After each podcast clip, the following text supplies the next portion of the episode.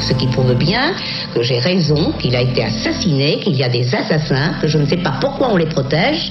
Compte tenu de ce que fait M. Van Ruynbeck, on peut être qu'admiratif et dire euh, bravo. Bonjour, c'est Nicolas Poincaré. Bonjour, c'est Fabien Randrian Pendant 40 ans, il aura été l'incarnation du justicier moustachu. Hercule Poirot Non, c'est bien du juge Renaud Van Ruymbeck qu'il s'agit. À l'heure de la retraite, le magistrat passe à table.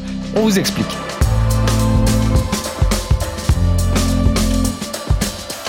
Qui peut se vanter d'avoir le tableau de chasse d'un Renaud Van Rumbeck Personne. Les affaires Cahuzac, Clearstream, Karachi, c'était lui. Le trader Jérôme Kerviel, les affaires Elf et Big Malion, encore lui.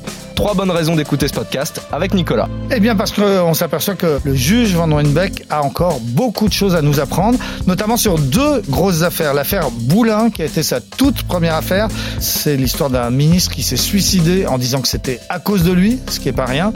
Et puis l'autre, c'est l'affaire Elf, la mère de toutes les affaires, où il est question de valises de billets qui rentrent d'Afrique. Vous allez voir d'énormes quantités de cash. Expliquez-nous le monde. Un podcast RMC. Nicolas Poincaré. Fabien Randrian Renaud Van Rimbeck, c'est sûrement un nom qui vous parle, peut-être même un visage, mais il est très peu probable que vous ayez déjà entendu sa voix, parce que c'est quand même l'histoire d'un juge taiseux, Nicolas. Oui, une sorte d'ayatollah du secret de l'instruction. En apparence, il a l'image d'un juge qui n'a jamais parlé à la presse, euh, en tout cas des affaires euh, en cours. Alors dans ce livre, il en dit un petit peu plus euh, sur lui. On apprend que c'est un, un, fils d'un résistant qui est devenu un industriel, un type qui avait une certaine surface et beaucoup d'autorité. Et quand le jeune Renaud a dit "Papa, je crois que je veux devenir magistrat", son père lui a dit "Mais c'est pas un métier honorable, ça, parce que pendant l'occupation, les magistrats, les mêmes ont d'abord condamné et jugé les résistants, et puis les mêmes juges quelques années après, eh bien ils ont condamné et jugé les collabos. Ce sont des gens qui tournent leur veste et qui sont pas très courageux. C'est pas un très beau métier. Et Renaud Van Ruynbeck, il s'est dit dans un coin de sa tête, oui, ben moi, je serai un juge courageux. Moi, je serai un juge indépendant. J'aurai une colonne vertébrale. Je ne serai pas aux ordres du pouvoir comme ces magistrats que dénonce mon père. Et de fait, il a quand même fait une grande carrière de juge indépendant.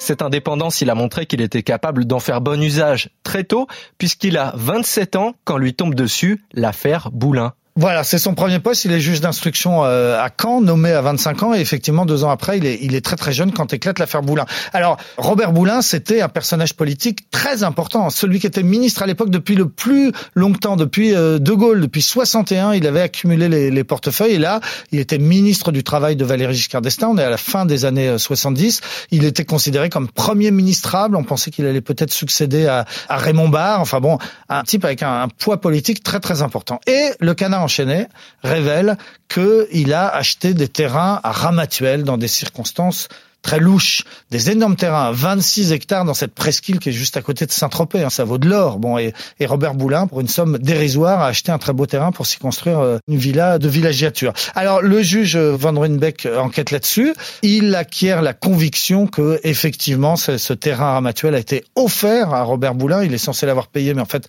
l'argent lui a été reversé en liquide et il s'apprête donc à le convoquer pour le mettre en difficulté. Et c'est pas rien quand on est petit juge d'instruction à Caen de convoquer un des ministres les plus importants du gouvernement à l'époque. Il s'apprête à le convoquer, sauf que eh bien là-dessus, on va retrouver le corps de Robert Boulin dans les étangs de Hollande, c'est dans la forêt de Rambouillet, près de Paris, apparemment suicidé, c'est la thèse de ce moment-là. Et Robert Boulin a laissé une lettre qu'il a adressée à plusieurs médias et à beaucoup de ses amis, tapée par lui-même à la machine. Et il dit, euh, je préfère mettre fin à mes jours plutôt que de subir l'humiliation, l'affront, la suspicion à cause de ce petit juge ambitieux, haineux et inexpérimenté. Et cette lettre, bon, bah, forcément, elle est rendue publique et le nom de Renaud Van Ruynbeck, que personne ne connaissait la veille, va être à la une des journaux de 20 heures, des radios, de la presse écrite. Ce juge se retrouve comme ça accusé d'être responsable de la mort d'un père de famille honorable, d'un ministre honorable, et c'est une violence inouïe. Et puis, il dit comment il l'a vécu. Hein. Il dit forcément, j'étais pas préparé à m'en prendre plein la gueule comme ça. Et en fait, il raconte que le jour où ça sort, donc le jour où on découvre le corps, il regagne son bureau qui est sous les toits au palais de justice de Caen. Il s'enferme dans son petit bureau, il ferme à clé et il décide de se taire, de ne rien dire. Il avait déjà compris que quand on est dans la tourmente, bah, il faut, il faut fermer, il faut se taire.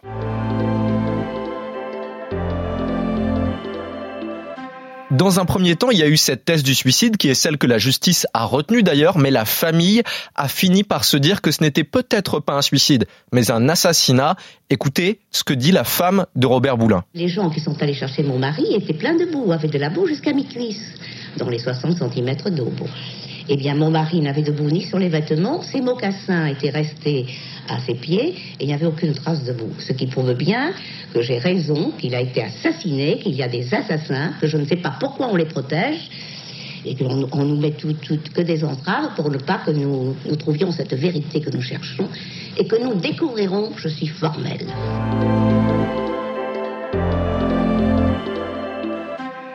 L'affaire Boulin, ça a été un peu son baptême du feu, mais il ne s'est pas arrêté là. Il s'est intéressé notamment beaucoup aux questions de financement des partis politiques. Oui, toute sa carrière, hein, ça va être là-dessus. Les plus grandes affaires qu'il a traitées, ce sont des affaires effectivement politico-financières, comme on dit. Mais la première, c'est l'affaire Urba. C'était un bureau d'études du Parti socialiste qui servait de pompe à finances au PS au début des années 90. Le PS qui était au pouvoir. Hein, on est sous le deuxième euh, septennat de François Mitterrand.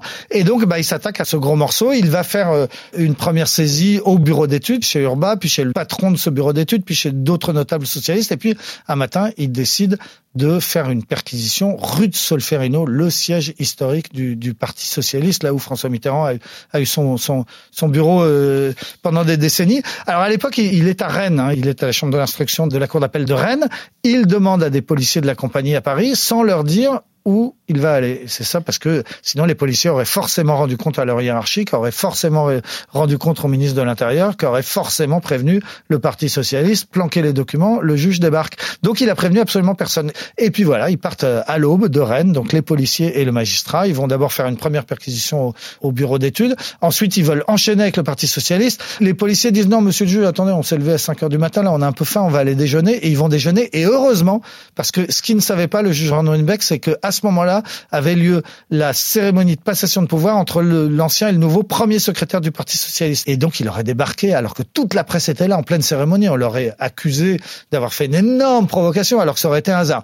Coup de bol, les flics avaient faim, donc ils sont allés dans une brasserie et donc il est arrivé après la cérémonie et effectivement, bah, il est rentré et à la stupeur générale, il a demandé à aller tout de suite dans le bureau du trésorier. Il a ouvert les placards, il a ouvert les tiroirs et il a de fait trouvé de multiples preuves des magouilles qui étaient faites entre le Parti socialiste et ce bureau d'études et, l'affaire va aller euh, jusqu'au bout. L'ensemble de la classe politique a condamné le ministre délégué à la justice à l'époque, la- la- l'avocat euh, euh, maître Kiechman euh, a parlé d'un cambriolage judiciaire. Alors toute la gauche était furieuse, mais la droite aussi, parce que la droite avait l'équivalent, les mêmes bureaux d'études qui finançaient le parti républicain, par exemple, notamment Gérard Longuet, ont été les plus virulents pour dire mais où va-t-on si les juges commencent à, faire des perquisitions dans les partis politiques? La suite, on la connaît, hein, c'est que maintenant, euh, bah, souvenez-vous de la perquisition chez Mélenchon euh, qui avait fait beaucoup de bruit, La République c'est moi, etc. Voilà, maintenant les policiers et les juges ont, ont intégré qu'ils avaient le droit d'enquêter sur la vie politique française et de perquisitionner qui ils voulaient quand ils voulaient, mais à l'époque, c'était quand même, un- il fallait un sacré culot pour le faire.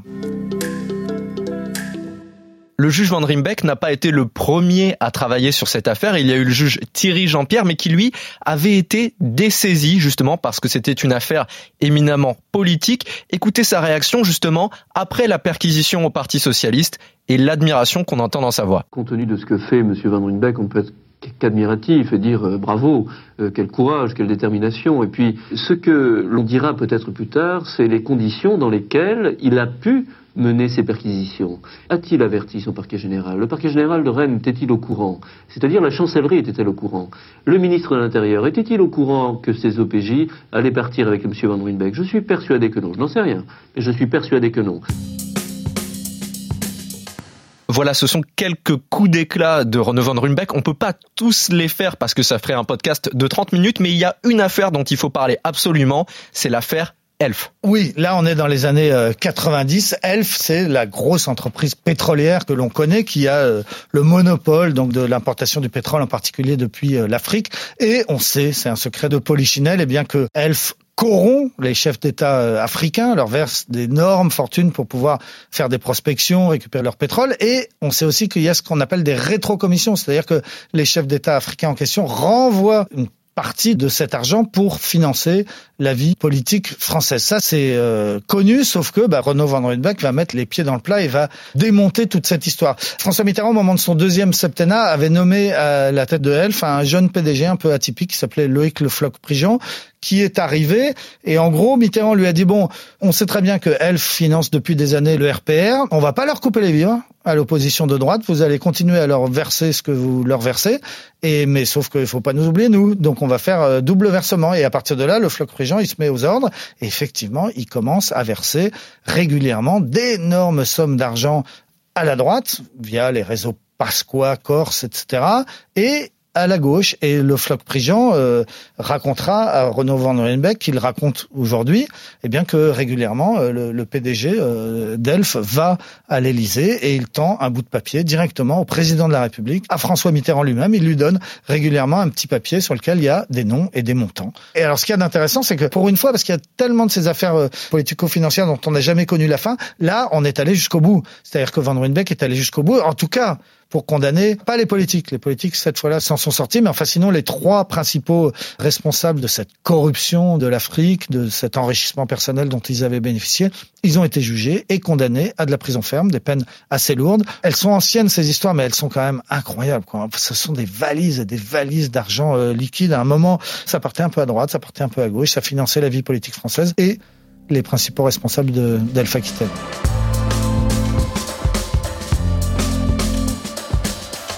C'est la fin de ce nouvel épisode d'Expliquez-nous le monde. Si ce podcast vous a plu, n'hésitez pas à vous abonner et à nous laisser une note. Nous sommes sur toutes les plateformes de streaming, sur le site et l'application RMC. Parlez-en autour de vous, prenez soin de vous. À la semaine prochaine. À la semaine prochaine, Fabien. Retrouvez Nicolas Poincaré dans Apolline Matin. Tous les jours à 6h20 et 7h50 sur RMC.